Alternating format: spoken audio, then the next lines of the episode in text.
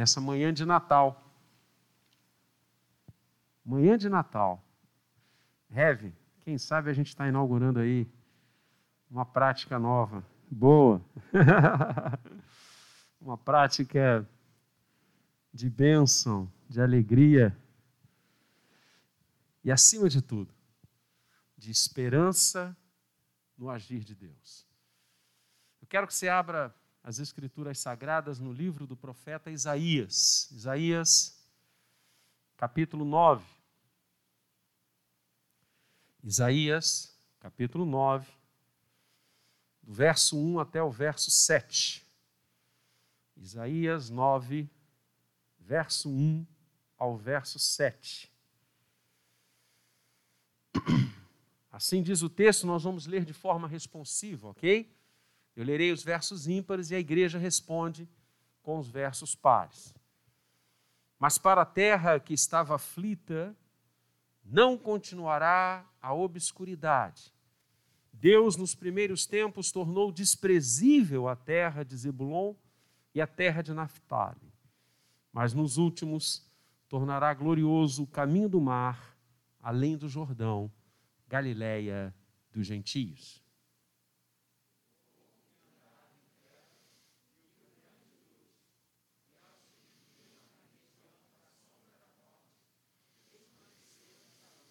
Tens multiplicado este povo, a alegria lhe aumentaste. Alegram-se eles diante de ti como se alegram na ceifa e como exultam quando repartem os despojos.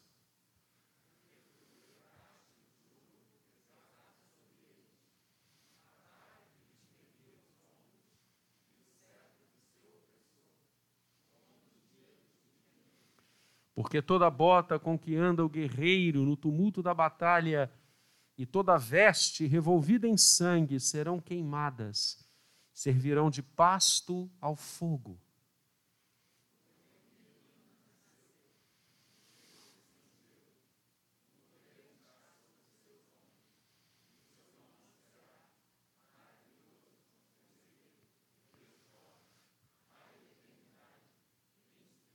Juntos para que se aumente o seu governo e venha paz sem fim sobre o trono de Davi e sobre o seu reino, para o estabelecer e o firmar mediante o juízo e a justiça, desde agora e para sempre. O zelo do Senhor dos exércitos fará isto. Amém. Vamos pedir ao reverendo Gabriel que ore, pedindo a iluminação do nosso Senhor para o momento de reflexão da palavra nesta manhã. Que Deus alcance os nossos corações com a palavra viva, eficaz e apta para discernir os propósitos e os intentos do nosso coração. Oremos.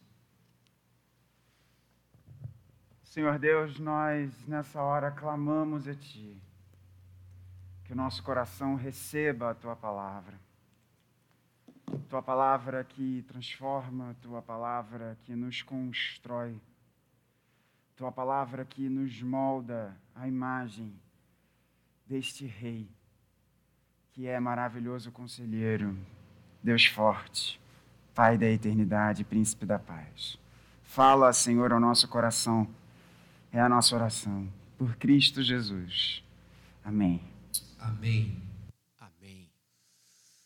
Chegou-nos o Natal. Daqui a poucas horas, alguns dias, celebraremos neste ano tão atípico o momento um dos momentos mais expressivos da nossa fé. Eu sempre digo que nossa fé está fincada em três grandes momentos. O momento do nascimento, símbolo a o momento da morte, símbolo a cruz, e o momento da ressurreição, símbolo o túmulo vazio.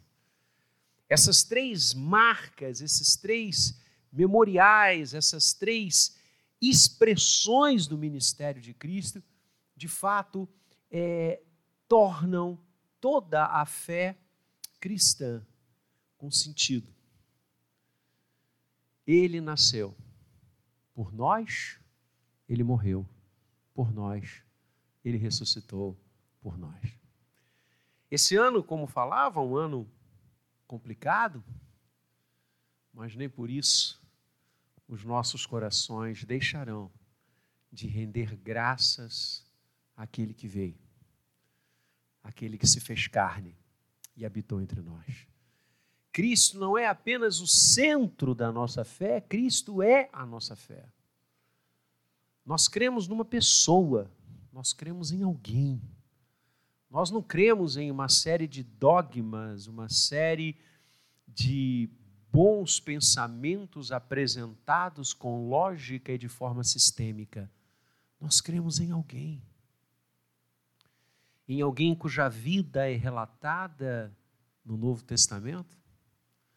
Alguém que impacta os nossos corações, que nos conhece, que ouvimos a sua voz e jamais deixaremos de crer nele. Esse alguém veio para salvar. Uma das grandes frases da história da igreja, que durante muito tempo entrelaçou mentes e corações dos pensadores, dos teólogos, dos crentes, foi a frase latina cur de homo. Por que Deus se fez homem? Por que a noite de Belém? Qual o sentido, o propósito por que a segunda pessoa da Trindade encarnou-se. Como diz João lindamente no prólogo do seu evangelho, e o Verbo, o Verbo que estava no início com Deus, o Verbo que era Deus, fez-se carne e habitou entre nós. Cur de homo, por quê? E a resposta da igreja não poderia ser outra senão a resposta das Escrituras. Eu vim para buscar e salvar o que se havia perdido. Deus estava em Cristo reconciliando consigo mesmo todas as coisas. Esse é o ponto. Natal não é comida, bebida, presentes. Por mais que esta prática tão explorada comercialmente nasça da tradição da igreja. Os cristãos tinham o feliz hábito de se presentearem na celebração natalina numa referência ao presente único e maior que Deus nos deu, Cristo Jesus.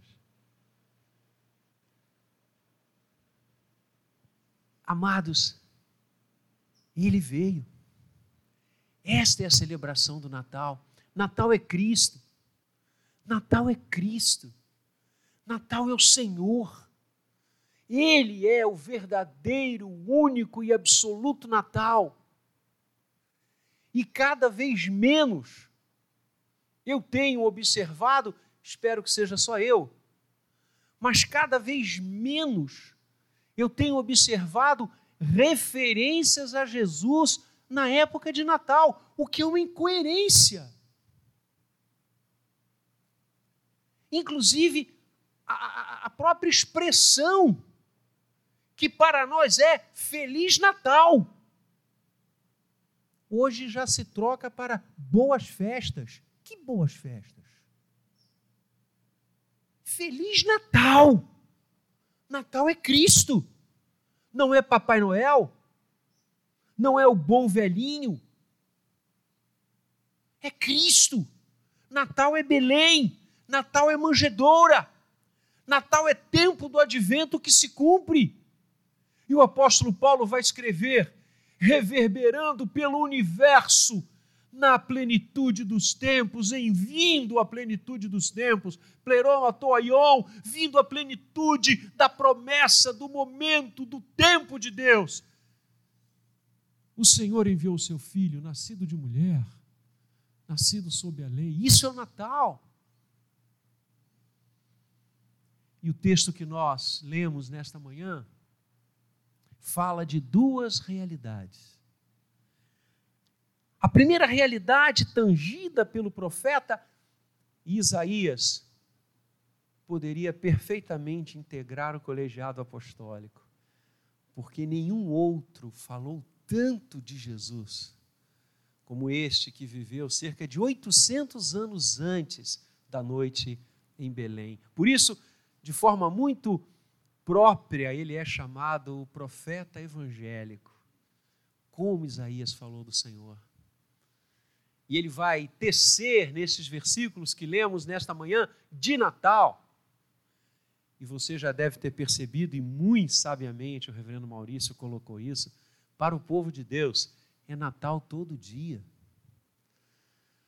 A igreja escolheu o dia 25 de dezembro, foi uma escolha, porque não sabemos ao certo qual foi o dia que o Senhor Jesus nasceu. A igreja escolheu esta data por outros tantos motivos, mas é uma data que nós celebramos porque para nós é Natal todos os dias. Porque todos os dias nós nos encontramos e somos banhados pela graça, pela misericórdia e pelo carinho do Senhor em Cristo Jesus. Isso é Natal ele veio. E o profeta fala-nos então de duas realidades. Você está com a sua Bíblia aberta? Em casa, aqui na igreja? A igreja está linda nesta manhã, como sempre. O profeta fala, acompanhem comigo, a situação primeira, a situação traçada por ele.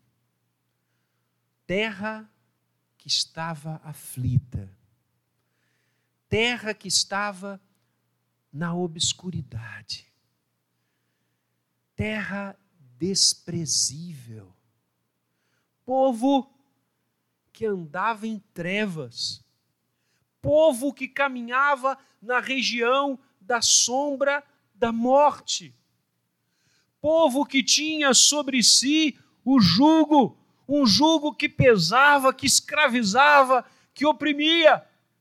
Um povo que tinha sobre a sua vida, sobre o seu coração, vara que fustiga, o cetro do opressor nos ombros. Povo acostumado à guerra, a sangue, a cheiro de morte, tumulto de batalha, vestes revolvidas em sangue. São cores muito pesadas. São situações muito aflitivas. E o profeta fala desse momento. E na verdade ele está falando para a história humana. Desde a queda, desde o narrado em Gênesis 3, quando a humanidade se separa do Criador, quando a humanidade quebra o pacto estabelecido de vida, de comunhão, quando a humanidade dá as costas a Deus e decide construir uma vida alienada da fonte da vida.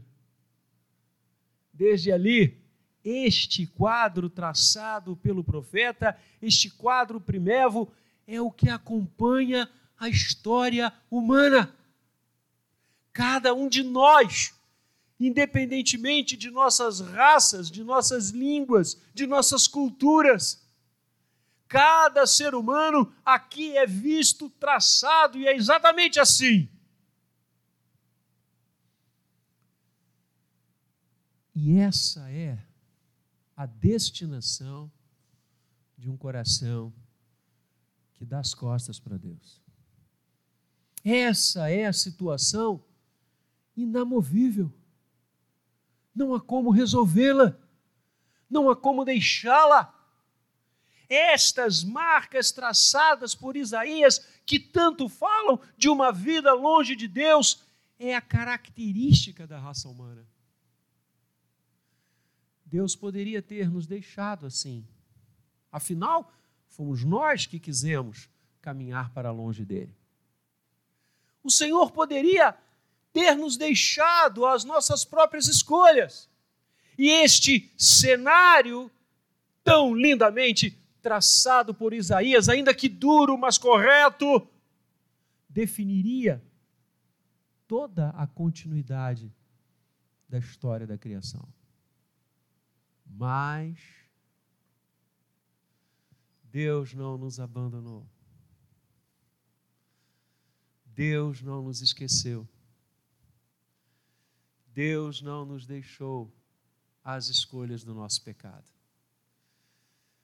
Deus passou por cima da ingratidão, do divórcio, das escolhas sem Ele.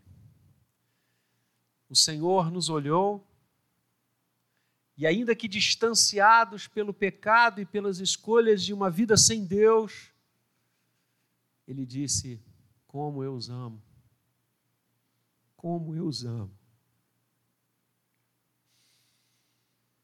E Ele não abriu mão da gente.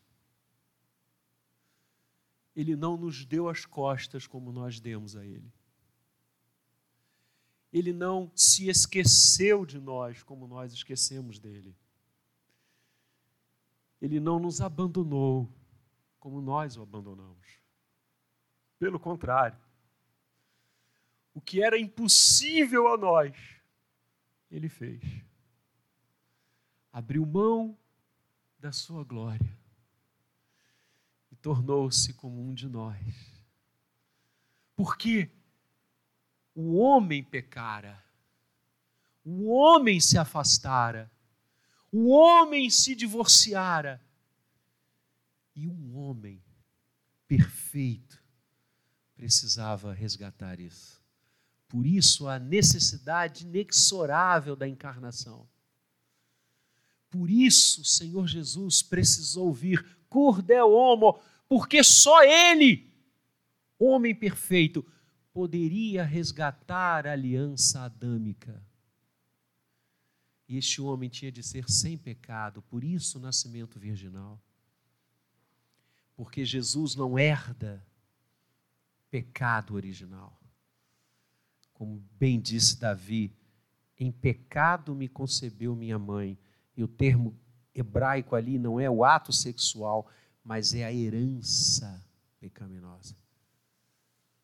Cristo nasce, gerado pelo Espírito Santo, todo gerado pelo Espírito. Por isso, Messias, a palavra é, é, é, hebraica Messias, grego Cristo, significa o ungido. E a unção era um ato exclusivo do Espírito Santo.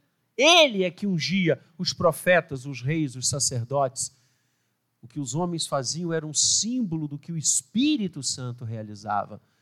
Por isso, o Messias, aquele que é ungido desde o ventre, para quê? Para buscar e salvar o que se havia perdido.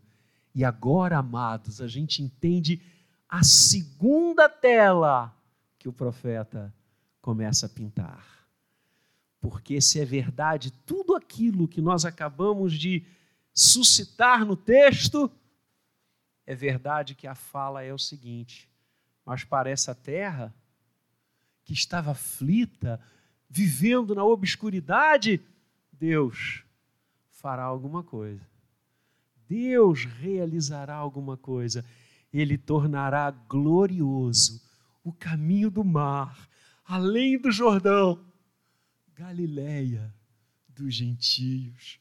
Ah, nós que andávamos em trevas, nós que vivíamos na região da sombra da morte, nós vimos grande luz. Resplandeceu-nos a luz, nós que estávamos tão perdidos. Por isso, o Senhor Jesus diz: Eu sou a luz do mundo. João 8. Quem me segue não anda em trevas. Sim, vejam as cores lindas este povo que estava aflito, ah, o Senhor agora derrama alegria e aumenta essa alegria. Noite de Belém, o céu se rasga, milícias celestiais descem, exércitos de anjos.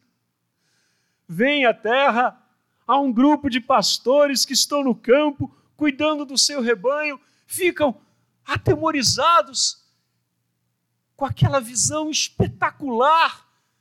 O dia se faz na noite, Na noite humana, o dia de Deus se faz.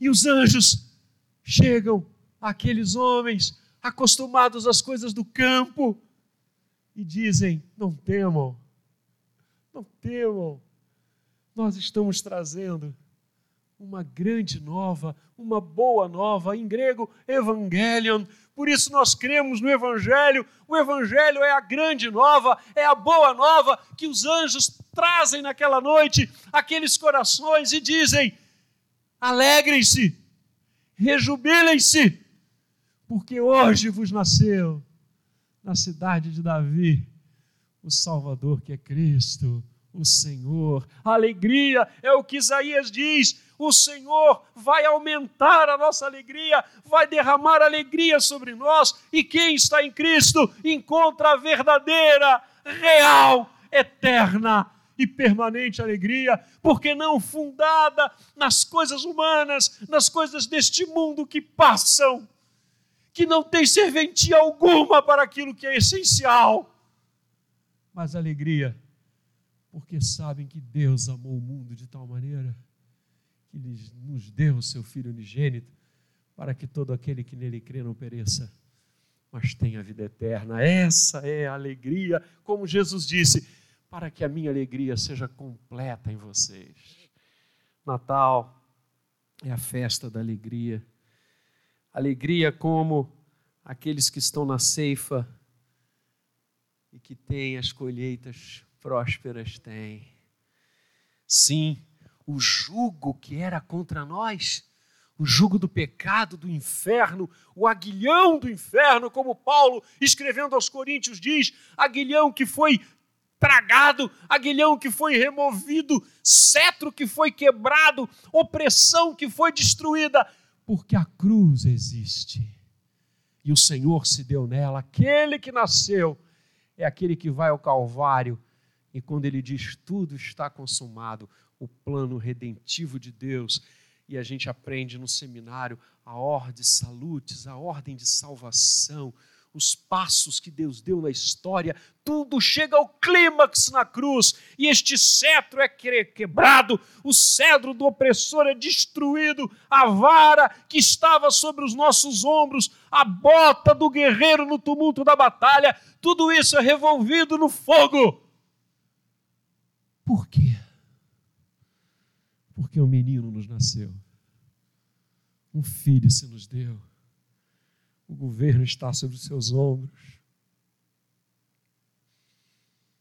E o seu nome é Maravilhoso Conselheiro, Deus Forte, Pai da Eternidade, Príncipe da Paz. E o seu nome é Jesus Cristo o verdadeiro Natal. Aquele que veio para que venha com ele paz sem fim. Aquele que veio para que sobre o seu trono e o seu reino não mais houvesse término. Aquele que veio para afirmar o juízo e a justiça do eterno que nos ama e jamais se esqueceu se esquecerá de cada um de nós. É isso que o Natal anuncia. O zelo do Senhor fez isso. É Natal. E sabe o que, que o Natal significa para mim, para você e para toda a raça humana? Para todos que estão ainda na obscuridade, para todos que ainda estão sendo oprimidos pela vara e o jugo do pecado, escravos do pecado. Sabe o que, que o Natal significa para aqueles que estão em trevas e habitam nas regiões da sombra da morte? Um novo recomeço. Deus nos permitiu começar de novo na manjedoura de Belém. Deus permitiu que nós tivéssemos uma vida nova, porque Cristo veio. Você e eu não precisamos integrar o quadro 1, porque ele veio. Eu e você podemos viver o quadro 2, desta linda tela que Isaías pinta. Jesus veio. Então, comece de novo. Recomece a sua caminhada. Reconstrua os seus sonhos. Reescreva a sua história. Comece um tempo com Deus novo agora. O batismo significa isso. Quando eu e você nos encontramos com Ele, morremos para a vida sem Ele e ressuscitamos para uma vida com Ele, estar em Cristo, caminhar em Cristo, permitir que o Senhor reine, governe, soberanamente exerça a sua graça e o seu carinho sobre nós. Viver nele, estar nele, mergulhar no oceano da sua graça, isso é o que o Natal nos oferta. Um novo recomeço. Não agora um recomeço amparado em alguma notícia que, por mais que seja boa, pode passar não um recomeço estudado numa nova oportunidade profissional, novos ganhos financeiros. Não!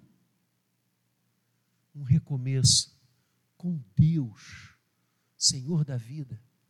Isso é o Natal. Tempo de recomeçar. Por isso a palavra diz: se alguém está em Cristo, é nova criação nova criação. Eu e você, porque o Natal aconteceu, podemos ser novas criações e criar novamente a visão da história, a visão das pessoas, a visão das influências, a visão do perdão, da redenção, da culpa sendo quebrada e tirada dos nossos ombros. Um recomeço que se faz no dia de Deus que irrompe na noite humana. É Natal. Um bom recomeço para você. Um feliz recomeço com Deus para você. E saiba que amanhã Hoje eu acordei muito cedo e eu vi o dia clarear. O dia clareou muito cedo. E o meu coração foi para a palavra de Deus, sabedor que eu ia estar compartilhando com você nessa manhã aqui, privilégio para mim, esse texto, quando a palavra diz: As misericórdias do Senhor se renovam para vocês a cada novo amanhecer. E quando a claridade da manhã linda, exuberante, como está? O dia está lindo e exuberante, dia de Deus. Quando a claridade começou a romper e aquilo que era obscuro, estava em trevas, começou a clarear eu disse: é Natal. É Natal a cada dia. Porque as misericórdias do Senhor se renovam e se renovarão sobre a minha vida e sobre a sua vida, sempre. Porque Ele não se esquece e jamais se esquecerá de nós. Cristo é a prova cabal disso. Por isso o apóstolo Paulo escreveu dizendo: Deus prova o seu próprio amor para conosco pelo fato de ter Cristo morrido por nós, sendo nós ainda pecadores. Aquele que morreu e ressuscitou é aquele que nasceu. Celebramos o dia de Deus na noite humana. Um feliz recomeço com Ele, um feliz Natal. Deus a todos abençoe. Quero convidar o reverendo Maurício, o reverendo Gabriel,